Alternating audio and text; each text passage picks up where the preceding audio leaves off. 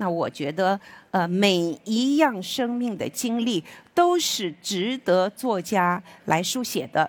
那对我来说，我书写战争、灾难、创伤这样的话题，呃，我是想记录历史，我也想抵抗遗忘。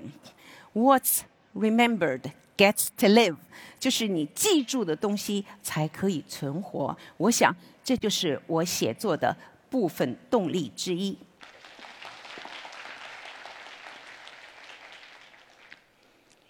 大家好，我是作家张玲。呃，我的主要作品呢，呃，有《归海》《劳燕》《金山》。可能大家最知道的还是我的另一部小说，它叫《余震》，因为它被改编成了电影《唐山大地震》。有很多人问我，到底是哪一本书、哪一个人、哪一件事？呃，给了我影响，让我产生成为作家的这样的想法。其实这个问题我都觉得找不到答案，因为我觉得似乎从我刚出生的时候起，我的血液里就已经带了好像作家的成分哈。啊，记得在呃七岁的时候上小学一年级，那个时候我们识的字还不够多，还不能写作文。那么老师会训练我们的呃语言叙述能力，就会让我们看图说话。那我记得那一天呢，老师在黑板上贴了四幅的画。那四幅的画呢，就是讲呃这个一个老爷爷，呃他就拉着一辆很沉重的板车上桥。那么有一个小朋友很热心，他就卷起袖子来帮老爷爷推这个车过桥。这个其实就是那个年代很典型的呃助人为乐、好人好事这样的桥段吧，哈，呃，那么老师就叫我们一一的站起来，就是讲这个画面上的故事。那同学们站起来，基本都是从这个老爷爷开始讲，或者是从这个小朋友开始讲。那轮到我的时候，我也不知道为什么，我就说了一句，我说早晨。红彤彤的太阳从东方升起，我就觉得那老师愣了一下。那隔几天呢，那老师就来家访了，就跟我妈说：“说一个七岁的孩子，他会知道从叙述景物开始讲故事，而且他能对着这个黑白的这样的一个画面，他能讲出一个有颜色的背景。这孩子长大了，真的一定能成为作家。”啊，当时我。记得我妈妈在旁边听着，很不以为然。嗯，作家那是什么东西哈？那个年代的父母亲，我想现在也差不多。那对我们的期待是，要么成为医生，要么成为科学家。所以这个话题呢，就搁置起来，没有人再谈这回事儿。可是，在我的心里，我就觉得有一颗小小的种子种下来了。我我就觉得我有一天会。成为作家，那在我那么小的时候就已经有了这么明确的想法，有一天我会成为作家。那等到我真正成为作家的时候呢，我已经是人到中年了哈。那为什么会这样呢？哈，我觉得这个背景也比较复杂哈。呃，在我成长的那个年代，正好是呃七十年代。我们正经历一个很特殊的历史时期。那么我十六岁呢，就辍了学，就进这个工厂做了车床操作工。他有很多的业余的时间，我拿着大把的时间，不知道做什么好，就突然想起来，哎，我想学英文，那自学英文。那在今天呢，好像学英文不是一个特别 新奇的事儿。可在我们那个年代，尤其是我是温州人。嗯，如果厂里有温州来的人或者附近的地方，就会知道温州方言是一个天底下最难懂的方言，而且它是最固执的方言。在我那个年代呢，呃，像我这个年纪的人，很多人都不会，一辈子也没学会说普通话。但是对我来说很奇怪，我对陌生的方言，我对我不熟悉的那种语言，我会呃无知无畏，我有很大的好奇心。然后我就开始学英文，我根本在那时候没有任何任何功利的目的，我根本不知道学这个语言在将来会对给我带来什么，是有什么用。我只是觉得我有大把的青春的时间在那里，我不知道该拿它怎么办，所以我就学了英文。我没有想到，我这个百无聊赖中间学的这么一门语言，在未来的几年里边会彻底改变我的命运。在我做了五年的车床操作工之后，那个世道改变了，那个文革结束了，那高考开始恢复。就我自学的那点烂英文，居然就是彻底改变了我的命运。我就是靠着那个烂英文呢，我就考上了复旦大学外文系。那我的人生就翻开了呃新的一页。那么在一九七九年的夏天，我就提着一只箱子离开温州到上海读书。那是我第一次离家。独自离家远行，那我来到复旦，那我是第一次看见有一个这么大的校园，有这么高的一些楼群，那有一群穿着非常光鲜，在我看来，在那个年代的人哈，他们聚在一起说一种我一点也听不懂的话，上海话哈，呃，我就记得我在复旦的那片。大草地上，我就流下了眼泪。那是一个自卑的感动，那是一个从小地方出来、从来没见过世面的人，面对人生这样重大的变革的时候产生的那种百感交集。那么，在二零一零年的时候，那根据我的小说《余震》改编的电影《唐山大地震》。在多伦多的国际电影节上首映。那么那一天是我作为剧组的代表，把这部电影呃，就是介绍给加拿大的观众。那每个人的泪点都是不一样的哈。很触动我的那一个场面，是我看见张静初饰演的王小灯，背着这个铺盖卷，脸上带着这个小城市来的人的那种特有的忐忑。来到这个大城市里边的大学报道的时候，那样的一个场景，我心里触动的非常厉害，因为他一下子让我想起来了三十年前的自己。那那个时候呢，啊，其实我心心念念要报考的是中文系，那后来阴差阳错的呢，我进入了复旦大学的外文系。那在刚开始的时候，心里一直是。有很多遗憾的哈，那么这么些年过去之后，尘埃落定，我再回过头来看，我会觉得那是一个无比美好的错误，因为这个外文系在复旦的这几年的教育，他为我打开了另外一副眼睛，让我可以不借助翻译，直接进入一个更大的、更广的文学世界哈。啊，那记得在那个时候呢，全社会都还没有版权意识。那么外文系的学生们，我们读的课本，经常是在外文书店里边买的那些，在今天看来是非法的影印本哈。那些呢，纸质都是很粗劣的，然后字迹模糊不清的。那学校有个严格的规定，每天十点半是一定要熄灯的。那时候我们就打着手电筒，在窝在被窝里，我们读这个《简爱》啊，《呼啸山庄》啊，《永别了武器》哈。呃，我记得有一天我读到这个《简爱》里边，这个呃，简爱对呃罗切斯特先生说：“Wherever you are is my home。”就你在哪里，哪里就是家。哇，那个年代读到这一句话，我觉得那是世界上最牛的爱情宣言呢。那我就觉得，这心里想着，我什么时候能把这句话。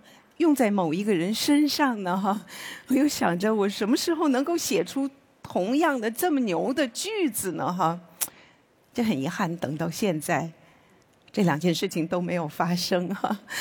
我就想那个年代呢，我考大学的路程实在是。太迂回，太艰难了，所以我无比的珍惜这个读书的机会，所以我就把这个作家梦呢，我就放在这个心里很深的一个地方，我就一点一点的往里边填着营养。我知道总有一天我会把它掏出来的，我唯一没想到的是，等我真正把它掏出来的时候，居然是那么那么久远的一个未来哈。那我后来呢，大学毕业了，我就呃分配到北京的一个部委机关工作。工作三年之后呢，我就出国留学了哈，就一路漂流，就是离故乡就越来越远了哈。嗯，让我总结这那个开始的那些年在海外生活的经历，如果我要选一个关键词，可能就是搬家，就是。在这个出国的头十年里边，我尝试了很多很多不同的职业，然后呢，在不同的城市居住过，就搬过几十次家。有的时候早上一醒来，我都不知道我在什么地方。那么出国的最初的日子里，我印象最深的就是，似乎永远是把这个一个屋子的东西，把它。装进两只箱子里，然后提着这两只箱子上路，在一个不同的地方把两只箱子放下来，然后呢，再慢慢的把这个两只箱子的东西把扩展成一个屋子的东西。过不了多久，我又得把这个一屋子的东西装成两个箱子提着上路哈。那么我就在这样的状况里边呢，我就呃度过了这个出国的呃。头十年吧，哈，一直等到我经过很长的时间之后，成为了注册听力康复师，在美国和加拿大都注册的听力康复医师。那我的经济状况渐渐的稳定下来之后，我才刚开始考虑写作的事情。啊，因为我自己个人呃有一个想法，呃，就是我会觉得一个作家面临的。两个很大的陷阱是，一个是太穷，一个是太富。假如太穷的话，我觉得这个作家长期处在衣食无着的状态，他是很难写出心灵之作的，因为他可能要被迫写一些他不愿意写的东西。那如果他是太富的话呢，他又跟人群会被分离开来，他就会失去那种敏锐的观察力和同情心。啊，所以呢，我会觉得我一定要达到我某一种经济上比较安定的、不穷也不太富的那样一个状态，我才开始写作。嗯，那么就在九十年代的后期，我就开始写作。那么很长的时间里，我都是处于一种默默无闻的状态。呃，然后呢？在写了三部呃关于江南的故土题材的这样长篇小说之后呢，我就开始考虑创伤啊，就是灾难啊这样题材的作品。那我记记得呢，在二零零七年的时候，人民文学有一位编辑，他蛮关心我的创作的，他就问我：“你最近想写什么呢？”我就告诉他：“我在写一部，我在考虑写一部。”关于唐山大地震的小说，那他出于善意呢，他就阻止我。他说：“你不要写了，这个题材已经被太多的人写了，你写不过他们的。”嗯，那我呢也有一点点固执。我说：“我试试看吧，让我找找看能不能找到一个不同的视角。”于是呢，就有了小说《余震》。那余震写的呢，就是在唐山大地震中间。一个母亲被迫要选择到底救儿子还是救女儿，那么这个选择呢，就彻底改变了这一家人的呃后来的生活轨迹，那给他们留下了呃很多很多的创伤。呃，那部小说写完之后呢，就国内同时有几位非常知名的导演就来联系我，那后来呢？这个冯小刚导演呢，就呃购买了这部小说的呃版权，把它改编成了电影《唐山大地震》。那么就是这一部电影呢，就是呃彻底改变了我作为小说家的命运哈。从那以后呢，我的发表之路就变得慢慢的平坦起来了哈。从那以后，我一直还是坚持关注这个。呃，创伤、灾难这样的题材，那么近十年里边呢，我就写了呃一系列的关于战争和创伤这样话题的小说，嗯，比方说呃《劳燕》，比方说我最近刚刚出版的这个《归海》，呃，那么他们是我的战争的孩子三部曲，呃，就是说我为什么叫它战争的孩子，而不是战争三三部曲呢？因为我关注的不是战争本身，因为这样的小说已经很多了。我想关注的是战争带给人的长期的后续的影响。后来会有一些读者朋友会问我：“你为什么会呃关注这样的一个题材呢？”我就想，这是跟我的呃职业或者说曾经的职业是很有关系的。那我在美国和加拿大，我做过呃十七年的听力康复师。那在我的诊所里呢，除了普通的听力退化的那些老人之外呢，他还有一部分很特殊的人群。那呃，比方说有一部分的人群是从各个战场上下来的退役军人。那我在九十年代初期刚刚成为听力康复师的时候，我的诊所里还曾经有过一战的老兵，他们是世纪老人了哈。后来他们慢慢的凋零，就会呃慢慢出现更多的是二战的退役军人，然后是朝鲜战场的，然后是越南战场的，然后是伊拉克战场的，再后来是这个嗯阿富汗维和部队的等等等等哈。那么我还会建造另一类人呢，他是从世界各地涌过来的战争难民，有一位。肯尼亚籍的难民，他后来成为英国的诗人，他叫 Watson Shire，他写了一首诗，很有名的诗，叫《家园》（Home）。我就想跟大家分享呃其中的几句哈。他说：“You have to understand, no one puts their children in a boat unless the water is safer than the land。”你必须明白。没有人会将自己的孩子放到船上，除非海比陆地更安全。这首诗呢，就让我想起来我在诊所里边遇到的那些因为战乱而流离失所的那些人。而伊莎呢，是我认识的第一位阿富汗难民。哎，他其实呢都不是我的病人，但是他是我们的呃听力诊所对面的牙科诊所的洗牙师，呃，因为我们两个诊所有呃一些共同的病人，所以我跟他算是相当熟悉的。那他是一个相当时尚的人，脸上永远画着精致的妆容，然后黑色的短发，他是那个修剪层层层叠叠的那样的哈，然后呢，就是染着一丝一缕的那些金黄哈，每天脸上是那样灿烂的笑容，我会跟他开玩笑，我说你的笑容可以融化一座雪山。那他从来他也没有讲起过他在嗯他那段流离失所的日子哈。那我无论如何不能把伊莎跟我在电视画面上看到的那些阿富汗难民的形象重合起来。那伊莎从来没讲过他的过去，一直到有一天是他的十周年结婚纪念日，那我们就随便问他问起来，我说你想得到什么礼物啊？他就告诉我说。啊，我我的孩子突然问我说：“妈妈，你和爸爸是真结过婚的吗？为什么我没有见过你们的结婚照呢？”哈，因为阿伊莎是在塔吉克斯坦的那个难民营里边跟他的表兄结的婚。那在阿富汗呢，这个表兄表妹是可以结婚的，因为这样呢做的好处是他们双方都不避免了这个彩礼和嫁妆。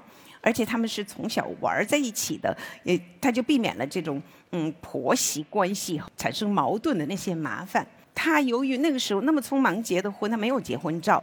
他说我的孩子渐渐长大，他现在没有，我没有一张照片可以给他们看，他心里有点遗憾。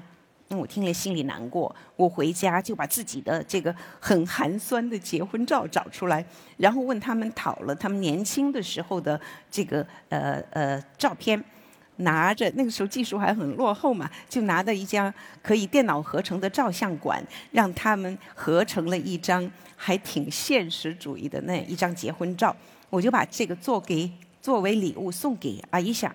他拿着那张照片，我第一次看见他哭了。那个时候我就感觉哇，我送出了世界上我这一生送出去的最好的礼物。我觉得天上出了九个太阳，就那种感觉哈。呃，后来我也回过头来，我就明白了，阿伊莎其实一天也没有忘记过他那段流离失所的日子哈。那我在诊所里还碰到了一位呃经历过诺曼底登陆的这个二战的老兵，嗯，他叫 Ron。二战胜利之后，他回到加拿大的时候，他还是个二十岁的年轻人，但他的耳朵已经在这个这个战争中间呢，他已经炸聋了。那他回到和平的年代里边，他后来结婚生子，他成为丈夫，成为父亲，成为爷爷，成为太公。但他这六十年里边，无论谁劝他，家人、朋友、同事、老板，各个劝他，都不肯配助听器。那么大家都觉得他是虚荣，觉得助听器难看嘛，哈。后来他的家庭医生有一天终于忍不住了，就说：“你要是再不配助听器，我就把你的驾驶执照给吊销了。”因为他路上听不清楚啊。你想，一个人如果失去驾驶执照，他就会失去他的行动自由嘛。所以这个 Ron 呢没有办法，他就是被逼着很不情愿的走进了我的诊所。那我们就给他配了一副很好的，就是数码程控的多频道的那么一个很高端的助听器。那我就看着他从诊室里边走出来，走到我们诊所门口的时候，他突然停住了，因为我们的诊所的门口摆着一只笼子，那里头有一只金丝雀。就是在 Ron 经过的时候，金丝雀突然高声的唱了起来。那个金丝雀的声音是高频的，那 Ron 正好他那个时候被炸聋的大部分是高频区的音。那么这个助听器补回来之后呢，他就听见了这个鸟的啼叫。我就看着他呆了一会儿，眼睛里慢慢就有了泪水。他说了一句：“他说这几十年来诺曼底之后，我就。”没有听过这么美妙的声音。后来我们知道，那是因为他就是呃那么长的时间，他都没有忘记他在诺曼底海滩经历的这一切。那个时候他还是个半大的孩子，他就被这样巨大的恐惧的爆炸声，他是吓坏了。他当时他就是祈祷，上帝啊，求你让我聋了吧，我。不要听见那些声音。然后他从战场上回来之后，这么些年，他一直是拒绝进入这个正常的听力世界，他是很抗拒的，因为他的记忆已经被定格在了他十九岁的那一年在诺曼底所经历的事情。哈，其实这个 wrong 的经历呢，就让我想起来我读过的一本书，就是这个。嗯，诺贝尔文学奖得主这个德国的作家君特·格拉斯写的一部小说叫《铁皮鼓》。那《铁皮鼓》里边有一个小主人公叫奥斯卡。奥斯卡出生在但泽地区，呃，那个地区呢就一直是战争的争夺地，就是不停的随着这个战局的胜负呢，它是变换着归属的国家。就极有可能，你晚上睡下还是波兰人，早上起来你已经是德国人了。就这样的一个动荡的这样的一个呃局势呢，就让这个奥斯卡呢对成人的世界他是充满了恐惧，呃，他充满了厌恶，所以呢，他就像 Wrong 一样，Wrong 他是拒绝。重新回到这个正常的听力世界，那这个小奥斯卡呢，他就是拒绝长大，他就成为了一个侏儒哈。所以呢，君特·格拉斯呢，他是用这个最荒诞的手法描述了一种最惨烈的创伤。那我在呃诊所里呢，我还见过一位前苏联来的病人，他叫 Victor。我的诊所里从东欧来的人很少，呃，所以呢，我对他特别关注。他呢就在那个病源登记表上写的呢，职业这栏写的是大楼清洁工。我就觉得他一点也不像大楼清洁工，至少以前不是哈。呃，我就看见他的头发总是梳得油光水亮，上面有头油和那种梳齿的痕迹。然后呢，他的衬衫永远穿着浅色的衬衫，那衬衫的领口和袖口呢，永远干干净净，没有油迹。呃，他的英文真的是口音很重，语法也很烂，但是他永远说话的时候会带着那些嗯很客气的用语，很委婉的用语，他会说啊，Thank you，Would you please，if possible？那我就觉得这个人是温文儒雅。可是有一天，我们就很偶然的聊天，聊起来，呃，我们都在说啊，这多伦多这个房价太高了，谁买不起房子？啊，那我就随口说了一句，那我们可以到 Pickering 去买房子。Pickering 是呃多伦多的东郊的一个小镇吧，哈。我说那边房子相对便宜，他哗一下脸一变，指着我说：“你安着什么心？你怎么可以让人去住那些地方？”要我像。这么温和的一个人，怎么突然对我发这么大的火？我不知道是为什么。他的呃太太后来悄悄地告诉我说，这个 Victor，他呢曾经在前苏联是个一个呃资深的科学家，他经历过切尔诺贝利事件。那么在那个时候，切尔诺贝利事件已经过去了二十几年了，但是他一点儿都不能听跟核电站有关的事情。而就在 Pickering 这个小镇，有加拿大规模最大的核电站之一。就是，这就是我在诊所里遇到的那些人，他们让我开始考虑，就思考灾难和战争这些话题。我虽然没有亲身经历过他们经历过的战争和战乱和灾难，但是我看见了灾难在他们身上留下的痕迹。灾难、战乱，这都是事件。只要是事件，它是有开始也有结束的。那世界上再长的一场战争，它也有终结的时候。可是这一些灾难在人身上留下的那些痕迹，它会维系多久，影响多深，我不知道。那灾难呢？它是不受国界的限制的。随着难民的足迹，它可以像这个这个呃溢出物这样，它可以流淌到世界的任何一个角落。那么正好有一角就落到了我所在的诊所。那战争呢？它改写的不仅仅是一个人的命运，它有的时候我觉得它像一种。呃，基因染色体的病，它是可以从一代人传到另一代人身上的。那其中最好的一个例子是以色列作家阿摩斯·奥兹写的一部小说《爱与黑暗的故事》（A Tale of Love and Darkness）。那么这一部呃小说里边讲到主人公的母亲，她呢是在犹太这个呃。呃，纳粹大屠杀中间呢，失去了所有的亲人，在欧洲的亲人。那么他后来在耶路撒冷的时候，他身患呃重度的抑郁症。呃，那本来他如果有家人的话，他可以得到情绪上的支持，因为在犹太的国家民族里边，这个家族的支撑是一个很大的力量，尤其是女性人物，一个祖母，一个外。外婆一个姨妈一个表姐，她有可能她能支撑起一个家族的情绪。可是由于这位母亲她失去了这样的呃支撑，所以她最终死于自杀。杀死这位母亲的不是战争本身，而是战争遗留下来的创伤。这样的创伤呢，又跟随着母亲的死转嫁到了儿子身上，影响了这个呃奥兹的一生。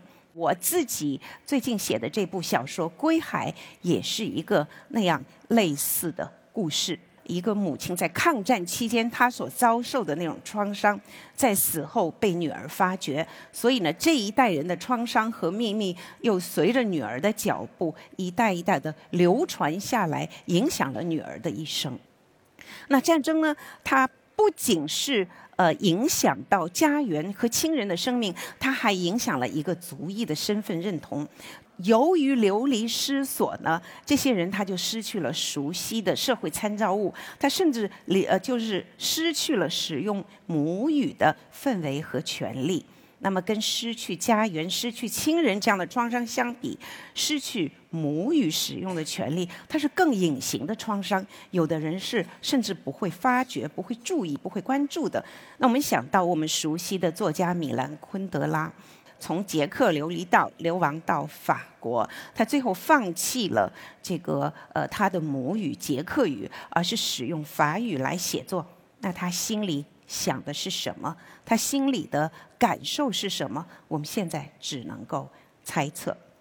那么，对于女性来说，那除了她们要忍受呃战争加给普通人的所有的那一种创伤之外，她们还要承受战争施加给女性的独特的那种耻辱。